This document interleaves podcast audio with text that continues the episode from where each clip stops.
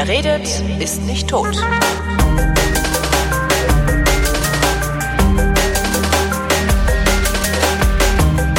Willkommen zum Geschichtsunterricht der Koproduktion von Vrindt und DLF Nova. Und wie immer, wenn Geschichtsunterricht ist, ist der Geschi-Lehrer im Haus, der Matthias Hellfeld aus Köln. Hallo Matthias. Matthias von ich Hellfeld, Verzeihung, ich wollte hier nicht ähm, bürgerlich. Also so viel Zeit muss sein. Ich wollte dir nicht so bürgerlich kommen. genau. Thema heute. Die Treuhand. Juhu. Ein weites Feld. Das war die Einrichtung, die äh, von der letzten DDR-Regierung eingesetzt wurde, das Volksvermögen ja, zu privatisieren, in die Marktwirtschaft zu überführen. Ja. Also ähm, es hat dazu tatsächlich eines Gesetzes bedurft. Dieses Gesetz ja. wurde ähm, vor 30 Jahren im, in der Volkskammer der DDR abgestimmt und beschlossen. Nur so zum Hinterkopf, äh, das war das erste frei gewählte Parlament, das war im 18. März, glaube ich, 1990 gewählt worden mit einer überraschend klaren Mehrheit für dieses Bündnis Allianz für Deutschland. Und es äh, spülte uns hoch äh, einen Ministerpräsidenten namens Lothar de Maizière. Und der ähm, gemeinsam mit vielen anderen Abgeordneten stand äh, in der DDR-Volkskammer vor massiven, vielen Problemen. Mhm. Und eines dieser Probleme lautete, jetzt haben wir die gesamte Wirtschaft, also alles. Ja, bis, auf die, alles, bis auf die Eisbude und äh, den Möbelrestaurateur. Ja. Mhm. Alles, was dazu gehört, Wahnsinn, ist ja. uns allen, gehört uns allen. Das war alles, was Industrieanlagen waren, alles, was Wald- und Staats- und Forstwirtschaft war, alles das äh, gehörte zusammen dem, ich sag mal, dem Volk. Es waren alle Straßen, alle öffentlichen Gebäude, alle Häuser, alles, was dort nicht nied- und nagelfest war, gehörte allen DDR-Bürgern. Ja. Davon gab es ungefähr 17 Millionen. So, das, und nun standen das, ich denke gerade, das runter, das ist doch ein Job, den will man doch nicht machen müssen. Ja, also im Grunde genommen gehörte jedem DDR-Bürger, ob jung, ob alt, ob krank, ob nicht krank, ähm, ein 17 Millionstel Anteil von allem. Mhm. So, jetzt haben die überlegt, ähm, und das war auch im Westen schon eine Überlegung, das Ganze zusammen, alles in einem Haufen kostet uns ungefähr, ist ungefähr 600 Millionen, äh, 600 Milliarden D-Mark wert. Mhm. So. Davon gehörte angeblich jedenfalls jedem DDR-Bürger ein 17 Millionstel. Dann haben die gesagt, das ist natürlich Quatsch, wenn wir jetzt ähm, jedem, ich sag mal, äh, zwei Mark geben und sagen, damit bist du, äh, das ist ja Quatsch. Also müssen wir gucken, dass wir das irgendwie zusammenhalten, aber wir müssen es eben in ein anderes System transferieren. Und dann fuhren mit hoher Geschwindigkeit zwei Züge auf einem Gleis aufeinander zu. Mhm. Nämlich auf der einen Seite der Kapitalismus und auf der anderen Seite die völlig verrottete, völlig ineffiziente und mit viel Korruption und Wahnsinn behaftete, ich sag mal, Staatswirtschaft. Ja die ganz offenbar die Marktwirtschaft äh, gegen die Planwirtschaft. Ne? Ja, so kannst du es höflicher sagen. Aber die, jedenfalls auf, ganz offensichtlich versagt hatte und die den Menschen in der DDR nicht die Bedürfnisse befriedigt hat, die sie hatten. Hm. So, und dann standen die also vor dem Problem, wir müssen das einerseits irgendwie verkaufen, aber andererseits muss natürlich bei dieser Privatisierung auch das Recht der DDR-Bürger gewahrt bleiben, weil denen hat man ja gesagt, das gehört euch. Mhm. Und deswegen hat man ihnen ja viele Jahrzehnte lang sozusagen die, die Mitbestimmung daran vorenthalten. Ja, es ist ja im Grunde genommen eine, eine Staatsholding gewesen oder eine, eine vom Staat organisierte Staroka. Wirtschaft. Ja, ja. die, ja, genau. Die, die, ähm, ich sag mal, alle Vorteile, also zum Beispiel Dividenden oder ähnliches, den Bürgern vorenthalten hat. Ja. Und das müsste ja jetzt irgendwie kommen, weil das war ja Teil deren Arbeitsleistung natürlich. Also die DDR-Bürger haben gearbeitet, wie wir auch, und dann am Ende stand eben diese Industrie da die jetzt, egal ob sie gut oder schlecht war, jedenfalls sie war eben da. Und, und damit die, die, die DDR-Bürger, die haben ja auch Steuern gezahlt. Ne? Ist ja jetzt nicht so, dass sie keine Steuern gezahlt hätten und dass dann äh, quasi die Dividenden aus der Industrie nein, nein. für den Straßenbau verwendet worden nein, nein. wären. So, nein, nein. So war es ja nicht. Nein, nein. Nein, nein, das war wirklich, äh, das war wirklich nicht so, sondern die haben genauso wie wir, ist natürlich in anderen Größenordnungen ja. immerhin, die haben äh, entsprechend gearbeitet. So. Dann gab es, wie wir uns alle erinnern, äh, die sogenannten runden Tische. Mhm. Also da saß dann Opposition auf der einen und Regierung auf der anderen Seite oder auch wild durcheinander, egal. Jedenfalls, sie redeten darüber und unter anderem redeten sie darüber, dass es eine Treuhandgesellschaft bedürfe, die die Anteilsrechte der DDR-Bürger wahren sollte. Und da war so eine Idee, man könnte ja Anteilsscheine ausgeben. Man könnte ja sagen, ähm, ich sag mal, der Herr X aus äh, Kanada, der kauft sich jetzt eine Firma in der DDR, aber Teile äh, des Wertes dieser Firma muss er in Anteilsscheinen klein gestückelt ähm, den DDR-Bürgern sozusagen übergeben und die organisieren sich dann meinetwegen in einer ja, Kapitalgesellschaft, sage ich jetzt einfach mal, ja. also in irgendeiner Gesellschaftsform, die dann diese Anteile treuhänderisch verwaltet. Das wäre die eine Möglichkeit gewesen. So Auf der anderen Seite muss so ein bisschen mhm. hat Russland das ja gemacht, ne? Russland äh, oder die UdSSR, ja. die sind ja hingegangen, haben tatsächlich äh, Anteilsscheine ausgegeben. Mhm. Da war halt das Problem, dass das passiert ist in einer Wirtschaftskrise, die so massiv war, dass ja. äh, die Oligarchen, die späteren Oligarchen, ähm, hingegangen sind und den, den armen Leuten die Anteilsscheine für kleines Geld abgekauft haben und gesagt, hey, du kannst äh, besser, besser die, die, der Spatz in der Hand als die Taube auf dem Dach. Ja. Gib mir deinen Anteilsschein, hier hast du eine Mark.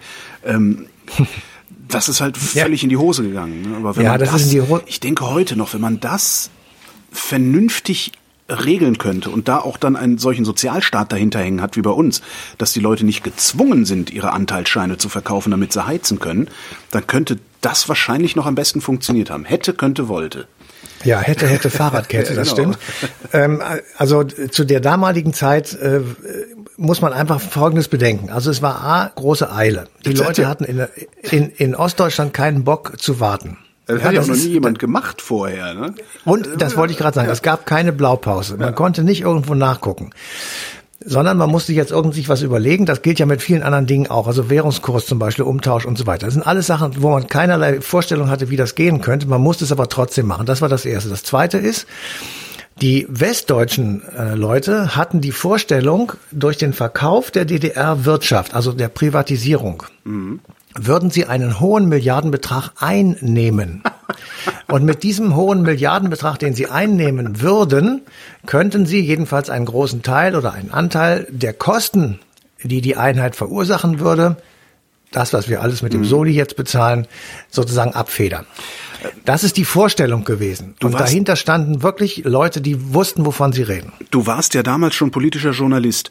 Gab es im politischen, also in der, in der politischen Bundesrepublik West, gab es da auch irgendwelche Politiker, die gesagt haben, nee, das, das, das wird nicht reichen, das Geld? Oder waren ja, alle euphorisch genug? Um Na, nein, nein. Also das war große Kritik. Ähm, also derjenige, der es am lautesten gesagt hat, war Oskar Lafontaine. Mhm. Und der ist für die, der war Spitzenkandidat der SPD damals für die Bundeskanzlerwahl oder für die ähm, Bundeswahl, Bund, na, Bundestagswahl, Spitzen, Spitzenkandidat ja, genau. zur Bundestagswahl. So, ja. Der war damals Spitzenkandidat für die Bundestagswahl, für die SPD. Und der hat gesagt, lass uns lieber mal zwei, drei Jahre erstmal in Ruhe überlegen, wie wir das machen wollen. Und da, solange subventionieren wir die DDR und solange könnt ihr weiter euren Laden hier machen. Und da, dafür ist er ausgepfiffen worden. Mhm. Dafür ist auch Willy Brandt ausgepfiffen worden. Das habe ich selbst miterlebt. Also das war ein Weg, äh, der wurde vorgeschlagen, aber abgelehnt, weil die ähm, Allianz für Deutschland hat äh, die, ähm, die Wahl am 18. März Kohl war das, ne? Die Allianz für Deutschland war am, im Grunde der Kohl-Fanclub. Das war Kohl. Ja. Äh, also am 18. März 1990 äh, hat diese Allianz für Deutschland die, die Volkskammerwahl wirklich krachend gewonnen. Mhm. Und damit war vollkommen klar, wir machen das so schnell wie es geht. Das ist das Zweite. Das Dritte ist, man darf wirklich nicht vergessen, und das wussten die Politiker, die damals Verantwortung getragen haben, das wussten die ganz genau. Es gibt ein ganz, ganz schmales zeitliches Fenster sozusagen. Mhm. Innerhalb dieses Fensters muss die Einheit unter Dach und Fach sein. Ansonsten wird es schwierig. Und dieses Fenster kann man tatsächlich exakt bestimmen. Das begann, es öffnete sich Ende Januar 1990, in dem Moment nämlich, als Michael Gorbatschow in Moskau einen Putsch gegen sich im Kreml überstanden hatte. Ja. Das war lange Zeit nicht klar. Also es gab so die Hardliner und äh, die, also die Falken sozusagen im Kreml, die gesagt haben, wir können nicht einfach den gesamten Ostblock verschenken und hier alleine stehen. Dazu, wir, wir möchten da was für haben oder wir müssen es verteidigen. So, und der Gorbatschow hat gesagt, nein, die berühmte Sinatra-Doktrin, ähm, die ich hier nochmal zum Besten gebe. Jeder macht es auf seine Weise, also der, die an, oh, okay. sozusagen an I did it my way. Und ähm, sein, sein Pressesprecher hat nach einem Besuch in Finnland äh, schon zwei, drei Jahre vorher ähm, gesagt, dass es nun die Sinatra-Doktrin herrschen würde. Und dann haben sie gesagt, wie meinen Sie das denn? Und dann, na ja, jeder soll es so machen, wie er möchte. Also jeder soll den mhm. Weg zum Sozialismus suchen, wie er ihn für sich gut findet.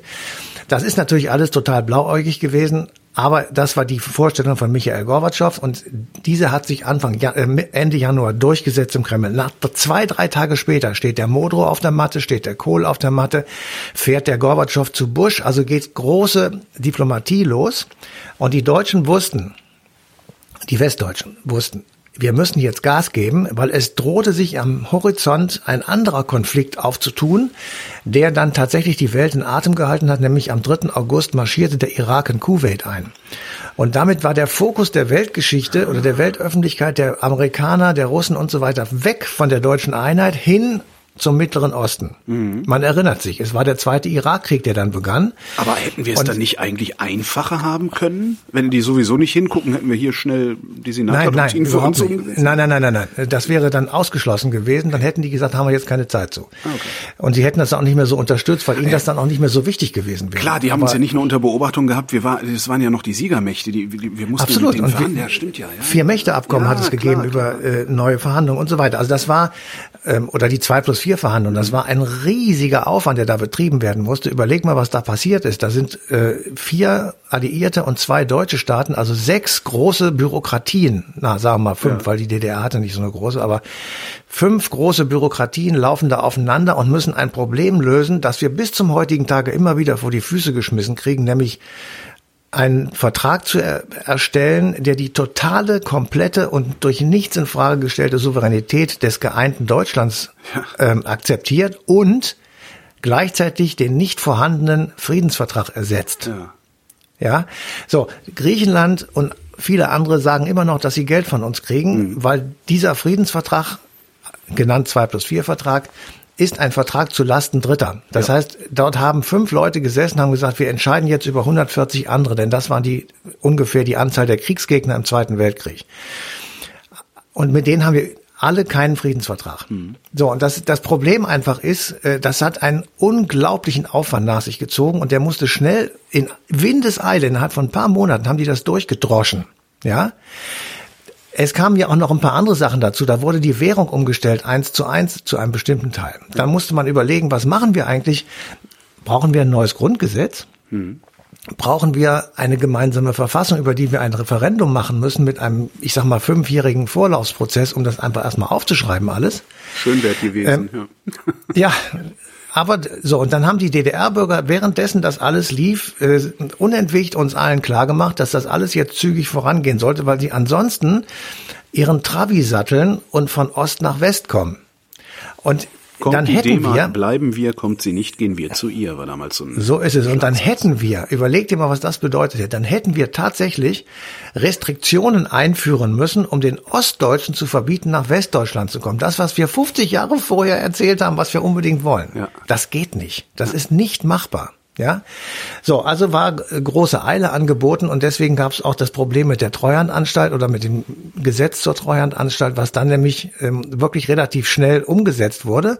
Und das, was wir eben angesprochen haben, nämlich dieses Couponsystem, mhm. so heißt das wohl im öffentlichen oder im, im richtigen Begriff, wurde nicht einmal richtig diskutiert. Also wir haben den ausfindig gemacht, der sich das ausgedacht hat, der ja. im Übrigen auch die Blaupause gegeben hat äh, für das, was dann äh, in der Tschechischen Republik später passierte oder auch, wie du eben gesagt hast, mit den Oligarchen in Russland. Der hatte tatsächlich die Idee gehabt, äh, es wird gestückelt. Es wird ein Wert bestimmt und dann wird es gestückelt und jeder bekommt automatisch entsprechend einen Coupon oder mhm. auch zwei. Und damit so, hätte man dann Handel treiben können und dann hätte sich die, damit, dann hätte ja. sich das selber irgendwie eingerüttelt und irgendwann wäre der Fabrikdirektor der Fabrikdirektor gewesen, weil er genug Anteilsscheine zusammengeklaubt hätte. Ja. Ja, der hätte sie auch kaufen können. Hätte, hätte, hätte sie auch kaufen können. Das meine das ich war ja die zusammenklauben. ja, ne, also man hätte richtig einen regelrechten Handel machen müssen. Ja. Und da kommt jetzt aber das große Aber. Ne? Das ist ja immer so am Schluss. Das hätte aber vorausgesetzt, dass diese Dinger funktionieren. Das heißt, dass die Industrieanlagen der DDR wirklich 600 Milliarden wert sind. Ja. So, und jetzt überlegen wir alle mal ganz vorsichtig, was eigentlich letztendlich dabei herausgekommen ist. Also wichtig ist ja, was hinten rauskommt, hat der damalige Kanzler Helmut Kohl immer gesagt. Schulden. Und da war Tatsache ist, dass wir dafür 230 Milliarden bezahlt haben. Ja. Ja, wir haben nicht 600 eingenommen, sondern 230 bezahlt. Ja, da bin ich ja so, mal gespannt. Übrigens, die, die Historiker fangen ja langsam an, ähm, diese Treuhandgeschichte auseinanderzunehmen und, und aufzudröseln und zu beleuchten. Da bin ich mal gespannt, wie viel von dem, was der Spaß letztendlich gekostet hat, auf die Rechnung von Vereinigungs, der sogenannten Vereinigungskriminalität geht. Also wie ja. viel da abgeflossen ist in dunkle Kanäle. Das, das werden wir irgendwann, wird das Massiv. im Buch stehen. Das, naja, das gibt es jetzt schon. Es gibt ah. jetzt schon sehr viele, äh, ich sag mal, Erkenntnisse darüber, wo ähm, richtig geschoben wurde, wo ähm, bestochen wurde und wo einfach ähm, beiseite gelegt wurde. Ich sag mal, diese Geschichte mit elf Akitänen, also die ja. ganzen Tankstellen in der damaligen DDR, das war ja so eine klassische Geschichte. Ähm, es gab noch ein paar andere, die einfach Subventionsbetrug betrieben haben. Es gab Leute, die Hai-mäßig, ja, also Wirtschaftshaie, die dann mhm. rübergefahren sind in die damalige DDR und Firmen gekauft haben, die eigentlich Konkurrenten hätten werden können und die einfach diese Firma gekauft haben für ein Appel und ein Ei und sie dann zerschlagen haben. Ist das wirklich Kosten, so, dass das, dass das das Ausschalten das passiert, von Konkurrenz war? Also weil ich kenne diese Absolut, Geschichten im Wesentlichen als Mythen. Ja. Nein, nein, nein, das ist tatsächlich passiert. Das ist nicht, das ist also es gibt auch Leute, die das gut gemacht haben. Es gibt auch DDR-Bürger, die ihre Firmen tatsächlich über, haben übernehmen können. Hm, das aber das ist eine, eine kleinere. So, ja, ja. ist das, das ist eine kleinere Zahl. Das Problem, was letzten Endes dann auch da war, war, dass diese großen Industriekomplexe, überleg mal Bitterfeld, ja. ja, da haben die Leute gesagt, wenn ich das kaufen soll, dann muss ich ja erstmal äh, 300 Quadratkilometer Land äh, fünf Meter tief abgraben, weil das ja alles einfach nur ins Erdreich gesickert ist. Mhm. Also jetzt etwas übertrieben. Ähm, dann hatten, dann äh, wurden, während das alles passierte, ähm, stellten sie fest, dass die Waren, die in der DDR produziert wurden, niemand mehr kaufte. Ja. Weil die DDR-Bürger gesagt haben, ich will jetzt keine Spreewaldgurken mehr, sondern ich möchte die von Lalala. Naja, und dann ist ja auch noch der gesamte Ostblock als. Äh, und da, das wollte ich gerade sagen. Du nimmst es mir aus dem Mund. Entschuldigung. Tatsächlich. Und dann, und dann passiert ein Jahr nach der deutschen Einheit, also 1990 war das, Oktober, ein Jahr später ähm, also Weihnachten 1991, also etwas mehr als ein Jahr, tritt Gorbatschow zurück und es bricht die äh, Sowjetunion zusammen. Es entstehen Nachfolgestaaten und die brechen die Wirtschaftsbeziehungen erstmal alle ab, mhm. weil die auch kein Geld mehr hatten. Die konnten ihre Rechnungen nicht mehr bezahlen. Und das ist für die DDR noch viel dramatischer gewesen, weil es gar nicht so sehr um das Geld ging, sondern um die Waren. Der Comecon, also der Rat auf gegenseitige Wirtschaftshilfe, bestand zu einem ordentlichen Teil aus Tauschhandel. Ah. Ja, du baust Traktoren und ich gebe dir Weizen. Okay um mal irgendwas zu sagen. So. Und da, dadurch sozusagen, dass die sich gegenseitig verpflichtet haben, bestimmte Mengen sich jeweils gegenseitig pro Jahr zuzuschieben, hätte ich beinahe gesagt, also zu geben, zu ja. tauschen, ähm, hat das noch einigermaßen funktioniert, mit vielen Schwierigkeiten, wie wir alle wissen, aber es hat jedenfalls einigermaßen funktioniert, zumindest mal in der Basiswirtschaft. Ähm, mhm. Das ist aber weggebrochen und die DDR-Firmen hatten keinen Markt mehr. Die hatten ja. keinen Standbein auf dem Weltmarkt, weil sie dann, weil sie vorher gar nicht auf dem Weltmarkt handeln konnten, vernünftig. Und weil auch ihre Waren dem Standard auf dem Weltmarkt eben nicht immer entsprochen haben. Ja. Und damit war das zweite Problem massiv da, dass du auf einmal Firmen verkaufen solltest, die im Grunde genommen keine Zukunft mehr hatten. Hm. Und das, so, und die Kosten. Das, das muss man, mir fällt gerade ein. Ich habe ja vor kurzem ähm, drei Sendungen zu Ostdeutschland aufgenommen und da war eine auch mit einem Historiker, Ilko Kowalczuk heißt der. Und der sagte, ich kriege die Zahl jetzt nicht mehr genau hin, aber der sagte, dass irgendwie zwischen, zwischen der Wiedervereinigung, also irgendwie in den, in den ersten, ersten zwölf Monaten oder sowas der neuen großen Bundesrepublik haben irgendwie 80 Prozent der Ostdeutschen mindestens einmal ihren Arbeitsplatz verloren. Das, ja, ja. Was das für ein, das ist verheerend. Gemessen daran äh, haben die das wirklich gut überstanden alles. Ich finde das echt faszinierend, ja. Naja, sie haben es also gut überstanden, das ist ja die Frage, aber das ist, ist jetzt mal was anderes. Ich, gemessen daran, also nicht insgesamt. Ja, gemessen daran und äh, wir, wir müssen einfach wirklich Folgendes, und das ist bei aller Kritik an der Treuhand, bei aller Kritik an ähm, den damaligen Ministern, die Entscheidungen getroffen haben, von denen wir heute sagen, na ja, also ob das wohl so richtig war, ähm, frag mal Theo Weigel, was er dir um die Ohren haut, wenn du ihm sagst, dass das mit dem 1 zu 1 Umtauschkost Mist war. Was sagt er denn dann? Ähm, Hast du das gemacht? Das habe ich gemacht. Und dann hat er gesagt, ja, was wollen Sie, wenn wir das nicht gemacht hätten? Die, die Ostmark war eins zu sieben wert. Ja. Ja. Das heißt, wir hätten für sieben Ostmark dem DDR-Rentner eine Westmark gegeben. Dann hätte der eine durchschnittliche Rente gehabt von 250 Mark. Ja.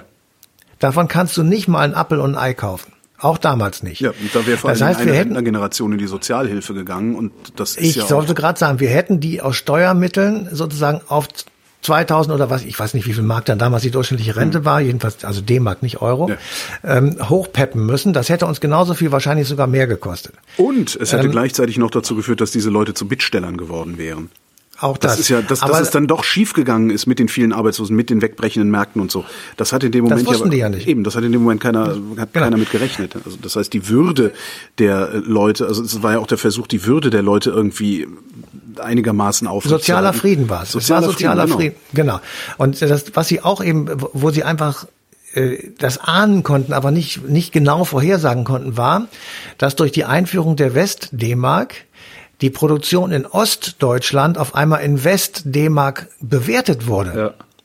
Und früher konntest du ein Trabi für, ich sage jetzt mal irgendeine Zahl, die ist nicht richtig, aber denke ich mir jetzt einmal als Relation aus, für 1000 Ostmark Produktionskosten herstellen Ja. und in, in der DDR für 10.000 Ostmark verkaufen.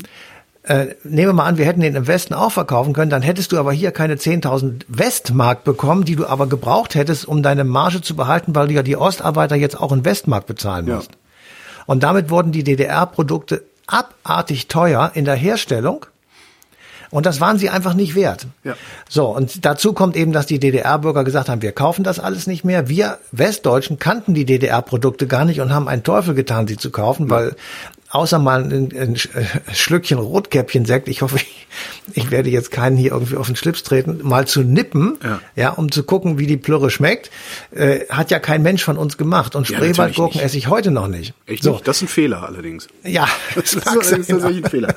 Also, äh, Ähm, okay, so und dann kommt noch etwas dazu und das muss man alles, das weiß man alles vorher nicht. Der erste Vorsitzende der Treuhand der war der Carsten Vorstands, Rohwedder, ne? Das war der ehemalige Vorstandsvorsitzende von Hösch, ein Top-Manager im westlich-kapitalistischen Sinne, einer, der ähm, das Vertrauen der Regierung hatte und der dem Verwaltungsrat äh, der Treuhand vorgesessen hat und sozusagen der entscheidende Mann war. Ähm, der zweite Mann war Raine Maria Golke, der war Vorstandsvorsitzender der Deutschen Bahn vorher gewesen, also auch ein Staatsunternehmen. Äh, also der hat, die hatten beide Ahnung, ähm, was sozusagen da am Start war. Und der ist dann relativ schnell zurückgetreten, der Golke, aus anderen Gründen, die jetzt hier nicht interessant sind. Daraufhin wurde der Rohwetter Präsident, also sein Nachfolger. Und äh, Verwaltungsratsvorsitzender, also Nachfolger vom Rohwedder, wurde dann der Vorstandsvorsitzende der Kaufhof AG, nämlich Jens Odewald. So, das waren alles Leute, die absolute top enge Verbindungen zur Politik in, im damaligen Bonn hatten, also in der, zur westdeutschen Bundesregierung und dann auch zur gesamtdeutschen. Und jetzt kommt die Katastrophe sozusagen am 1.4.91, also sozusagen ein Jahr nach Beginn der Treuhand, wird der Rohwedder von einem RAF-Kommando erschossen. So. Und dann folgt Ist das ihm nach. gesichert, dass das die RAF war oder waren das Trittbrettfahrer? Nee, nee, es war die RAF. Es gibt Okay. ein Bekennerschreiben und ähm, also insofern ähm, gibt es, ähm, es, es gibt auch äh, DNA-Spuren von einem äh, RAF-Mitglied, das inzwischen verstorben ist. Ah, okay. Das äh, haben sie zehn Jahre später erst gefunden. Aber letztendlich, wer, wer jetzt wirklich der Täter war, das ist, glaube ich, bis heute gar nicht aufgeklärt. Aber das hat natürlich die Sache auch nochmal ähm, in eine Schieflage gebracht. Nachfolgerin wurde dann Birgit Beul aus Niedersachsen, Finanzministerin, ähm, die ihre Sache mehr recht als schlecht gemacht hat. Ich will das jetzt auch gar nicht kritisieren. Ich, das kann ich auch ehrlich gesagt gar nicht, weil ich kein Wirtschaftsexperte bin. Ich sage nur, sie selber sagt, ähm, es haben sich die Leute die Türklinke in die Hand im feinen Mantel, die tatsächlich probiert haben, für relativ lau ähm, DDR-Firmen sozusagen abzugreifen. Und da ist eben tatsächlich in der zweiten großen Periode, bis also die Treuhand dann ihre Arbeit beendet hat, ähm, ich sag mal, großes Unrecht geschehen und da ist auch tatsächlich dann das passiert, was wir ähm, heute, sage ich mal, in, der, äh, in Ostdeutschland immer noch auffinden, sozusagen, dass man eben der Treuhand, naja, ich sag mal, die Schuld in die Schuhe schiebt, warum das alles ge gescheitert ist. Aber ich will jetzt noch mal so ein paar Zahlen sagen, um einfach zu sagen, ähm, das war wirklich eine Aufgabe, um die drängelt man sich nicht. Wie ich es am Anfang waren, gesagt habe, ja. es waren 8000 Betriebe, die zu privatisieren waren. Es waren zudem 17 Milliarden Quadratkilometer Agrarfläche, 20 Milliarden Quadratkilometer Forstfläche, 25 Milliarden Quadratkilometer Immobilien und 40.000 Einzelhandelsgeschäfte. So. Und die standen alle unter Staatskontrolle und die sollten alle privatisiert werden. Also, dass Ja, du da das Käufer nur, nur für die Sahnestückchen findest, das ist ja klar. Ja, das ist klar. Und vor allen Dingen, wie du eingangs auch schon gesagt hast, du hattest eine Bevölkerung, die das so wollte. Jetzt ist das Problem, Also ne, in, in so einer parlamentarischen Demokratie äh, passiert eigentlich immer das, was die Bevölkerung will. Wenn die ganze Bevölkerung was anderes will, dann wird spätestens bei den nächsten Wahlen sich was ändern an der Politik. Jetzt haben die die Allianz für Deutschland gewählt. Kohl ja. hat damals ja im Grunde versprochen, ich nehme euch an die Hand und führe euch da durch. Ne? Ja. Ähm, das Problem ist jetzt eigentlich, muss man der DDR-Bevölkerung den Vorwurf machen, ihr habt das genau so gewollt. So ist es. Ihr hättet so das nicht wählen müssen. Gleichzeitig muss man aber auch anerkennen, dass die DDR-Bevölkerung, also zumindest die Wahlbevölkerung in der DDR, überhaupt nicht wissen konnte, was sie da eigentlich tut, wenn sie eine solche Wahlentscheidung trifft. Ganz genau. Das, das also, ist einfach ein, da beißt sich ja. eine Katze in den Schwanz. Also ja. eigentlich muss man es ihnen vorwerfen, aber man kann es ihnen nicht vorwerfen. Und das macht das Ganze, glaube ich, auch so schwierig. Es gibt keinen richtigen Schuldigen. Weil eigentlich ist aber, derjenige schuld, dem du nicht, dem du die Schuld nicht geben kannst. Und ja, daraus zieht sich dann natürlich so eine, mhm. so eine Ambiguitätstoleranz musst du da entwickeln. Also du, du, du musst es einfach ja. schaffen, damit klarzukommen, dass das in die Hose gegangen ist und es keinen Schuldigen gibt. Und das ist den meisten Menschen nicht gegeben. Das ist nämlich dem Gehirn nicht gegeben, sowas lange Ja, aber das Problem ist, das ist, das ist ein vielfältiges Problem und das kann man ja. so einfach nicht sagen. Ähm, wir sollten es gegenseitig aufhören, uns die Schuld zuzuschieben, weil ja natürlich so. äh, kann, ja, aber die Ostdeutschen schieben uns die West Westdeutschen äh, stellen sie sozusagen immer in den Regen und sagen, ihr seid da schuld gewesen, ihr habt uns nichts gelassen. Und wir sagen dann, wobei wir das auch nur sehr leise tun, ja, ihr wolltet es doch gar nicht anders. Ja, genau. Dass nur die roten Ampelmännchen übrig geblieben sind, das liegt auch an euch, weil ihr den ganzen Kram, den ihr da selbst hergestellt habt, eben nicht mehr gekauft habt. Also das haben wir jetzt oft genug gesagt. Ja. Ähm, das Zweite ist, wir haben sozusagen auf Anlass der Volkskammer, das ist ein Beschluss der Volkskammer gewesen, diese Treuhandgeschichte ins Leben gerufen, wobei natürlich klar ist, dass man aus dem Westen den Leuten in der Volkskammer und vorher auch schon am runden Tisch geflüstert hat, Leute, wir machen mal eine Treuhandanstalt. Wir ja. brauchen nämlich eine Verwaltungseinheit, um äh, einen Transformationsprozess in die Gänge zu leiten, den wir alle nicht überblicken können, weil der einfach viel zu groß ist. Ja. Ähm, so, und äh, ich habe damals, ähm, das, da war ich tatsächlich schon Reporter und ich habe damals Oskar Lafontaine, Willy Brandt und andere SPD-Größen, das war mein, also ich musste die begleiten sozusagen mhm. im Wahlkampf, habe das mitbekommen, wie die ausgepfiffen wurden. Es ist nicht so gewesen, dass die alle begeistert waren, wenn Willy Brandt da kam. Stell dir mal vor, Willy Brandt, das ist der Held bis dahin ja. gewesen. Und der, der war da schon nicht mehr ganz der Jüngste und der war völlig verwirrt über das, ähm, was die mit ihm da gemacht haben. Mhm. Warum pfeifen die? Warum, ähm, was wollen die eigentlich, hat er uns, also wir waren so, so ein Journalistenpack, das dann mit ihm mitgezogen ist und dann hat er uns hinterher gefragt, wenn er auf so einer Veranstaltung, ich erinnere mich an Erfurt zum Beispiel, da waren 100.000 oder 150.000 Leute unten, wie beim Fußballspiel, mit Deutschland fahren, standen ja. die da und äh, brüllten immer Deutschland, Deutschland. Da läuft dir der kalte Schauer den Rücken rüber, wenn du da so auf so einem Balkon stehst und äh, einfach mal mitkriegst, wie das so ist.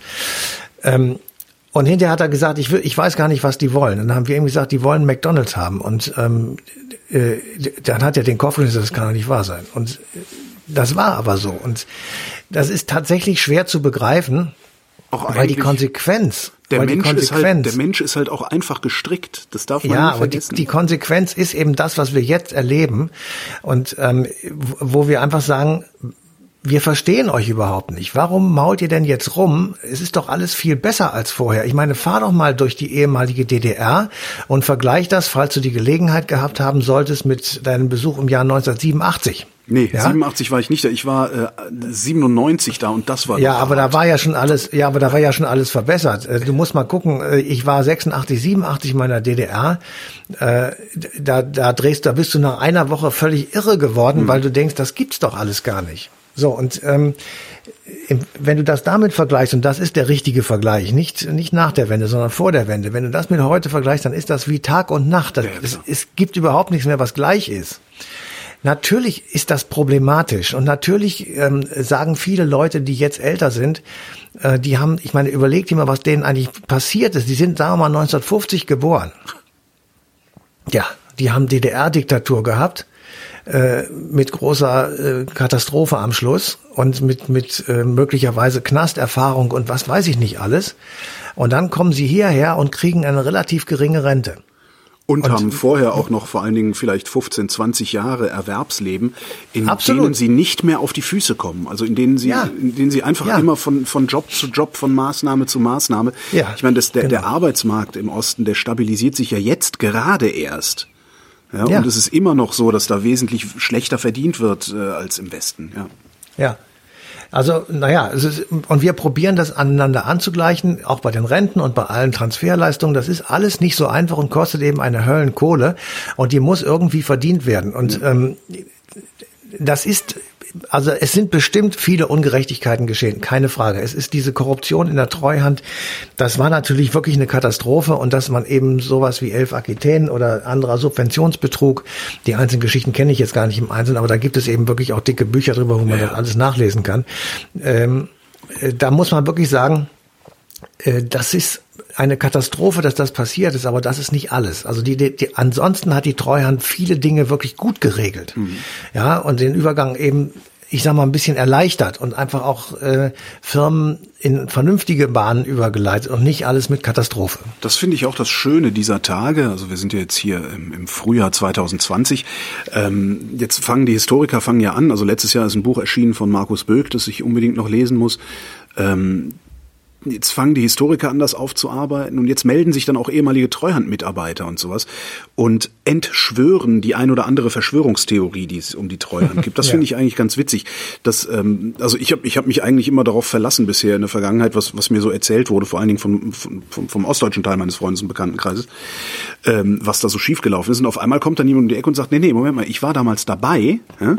das ist ganz anders gelaufen. Vielleicht hilft das einigermaßen, weil das Problem, was wir da haben mit diesem ganzen Treuhandding, ist ja, ähm, das ist so ein, ein, ein ständiges Weinen über die vergossene Milch. Damit kommst du halt nicht weiter. Und immer wenn du, also, daraus lässt sich keine Zukunft machen. Den Schuldigen zu suchen, beziehungsweise der Treuhand als ne, den, dem, dem Leviathan äh, die Schuld überzuhelfen an allem, was schiefgelaufen ist, das bringt uns keinen Schritt nach vorne. Und das finde ich so ein bisschen tragisch daran, dass wir 30 Jahre nach der Einheit uns immer noch daran abarbeiten, wer denn eigentlich was wann verkackt hat, anstatt dass wir sagen, okay, es geht allen einigermaßen gut. Also ja, ist, klar, es gibt genug Leute, denen geht's scheiße und denen könnte es besser gehen, so, gar keine Frage, gibt's immer. Aber es geht allen einigermaßen gut. Und statt nach Schuldigen in der Vergangenheit zu suchen, zu sagen, okay, jetzt von der Basis, wo wir jetzt sind, überall, wo wir stehen, lass uns doch mal in die Zukunft gucken. Wie, wie können wir denn eine, in 20 Jahren eine schöne Zukunft gestalten? Und das machen wir gar nicht. Wir, wir verwalten, was wir haben und ansonsten jammern wir darüber, was war. Das finde ich so schade an der ganzen, an der ganzen Situation. Aber das ist vielleicht auch nur allzu menschlich oder allzu deutsch. äh, nee, nee, das ist in der menschlichen Natur gegeben. Das ist einfach, das würde ich wirklich sagen, das ist äh, so und das wächst sich auch ein bisschen aus. Also, ähm, also unsere Kinder sehen das völlig anders Ja. und die sind, die wissen gar nicht, was DDR war oder ist oder ähm, die wissen auch den Unterschied Ostdeutschland West und das sind, ist denen alles völlig wurscht. Ähm, und die werden damit sicher anders umgehen. Ich habe aber doch einen gewissen Respekt, sowohl bei den Leuten, die bei uns sind. Also ich habe jetzt ein paar von den Politikern damals getroffen und gesprochen. Also ich sag mal so Rudi Seiters, Theo Weigel, ähm, das sind so die Schlachtrösser von damals gewesen. Ähm, Norbert Blüm ist leider gerade gestorben, der war aber auch so einer, der äh, wirklich mit hohem Eifer damals das betrieben hat und gesagt hat, wir müssen das jetzt hinkriegen. Und die sagen alle oder haben alle gesagt, unisono, wir waren die Blinden, äh, die Einäugigen unter den Blinden. Wir hatten überhaupt keine Ahnung. Und wir sind getrieben gewesen, selbstverständlich von dem, was auf den Straßen in der damaligen DDR los war. Und wir sind getrieben gewesen von der Vorstellung, wir können jetzt endlich das vollenden, was die Präambel unseres Grundgesetzes ist, nämlich die Wiedervereinigung, die friedliche äh, der beiden deutschen äh, Länder. Ja. So, und damit wäre sozusagen endlich, endlich, und das war das große Motiv, endlich ist dann dieser verdammte Zweite Weltkrieg in irgendeiner Form geschlossen und wir können ein neues Kapitel der europäischen Geschichte aufschlagen. Deswegen hat der Kohl und das ist das eigentliche Verdienst von dem Mann, äh, dafür gesorgt, dass diese deutsche Einheit im Rahmen der europäischen Integration abläuft und nicht einfach als singuläres Ereignis, was natürlich sofort zu Stress in Paris, in London, in Washington und anderen Hauptstädten dieser Welt geführt hätte. So, das, das wollten die und äh, die haben tatsächlich bestimmte Dinge vielleicht nicht ernst genug genommen. Sie haben nicht von vornherein gesagt, wir brauchen schon 1990 einen Solidaritätsbeitrag. Den hätten wir alle locker bezahlt, weil wir gesagt haben, ja, das sehe ich jetzt sofort ein. Also das, das muss jetzt sein. Äh, nach dem Krieg gab es Briefmarken, da stand äh, drauf äh, plus zehn Pfennig. Das war natürlich noch viel mehr als heute, also egal. Also plus zehn Pfennig Berlin-Hilfe. Das war, da hast du jede Briefmarke, die du benutzt hast, zehn Pfennig nach Berlin geschickt.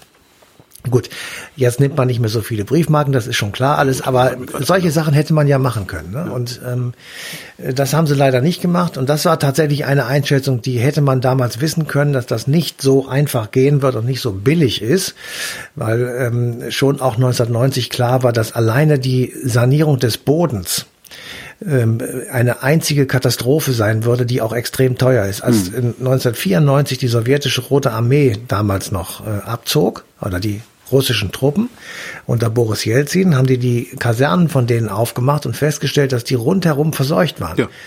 Weil die einfach Altöl abgegossen ja. haben in, in, das, in das Erdreich. ja, das kannst du alles erstmal nicht gebrauchen. Da musst du erstmal so einen Sanierer dran schicken, der für ordentlich Geld äh, zu Recht äh, diese Scheiße da entsorgt. Mhm. Also es war schwierig. Ich hätte es nicht machen wollen und ich hätte es vor allen Dingen auch, glaube ich, nicht besser machen können, selbst wenn ich es hätte ja. machen müssen. Und das, glaube ich, ist auch, was man allen, die ja. einem die Ohren voll jammern, wie schlimm die Treuhand war und sowas, was man allen mal entgegenhalten sollte oder sie alle fragen, wie hättest du es denn besser gemacht mit dem Kenntnisstand von damals? Ja. Weil genau. heute kann ich da doch auch, kein Problem. Ja, genau. Matthias von Hellfeld, vielen Dank. Bitteschön. Und euch danken wir für die Aufmerksamkeit und verweisen auf den 15. Juni 2020, denn da läuft die passende Ausgabe Eine Stunde History auf DLF Nova.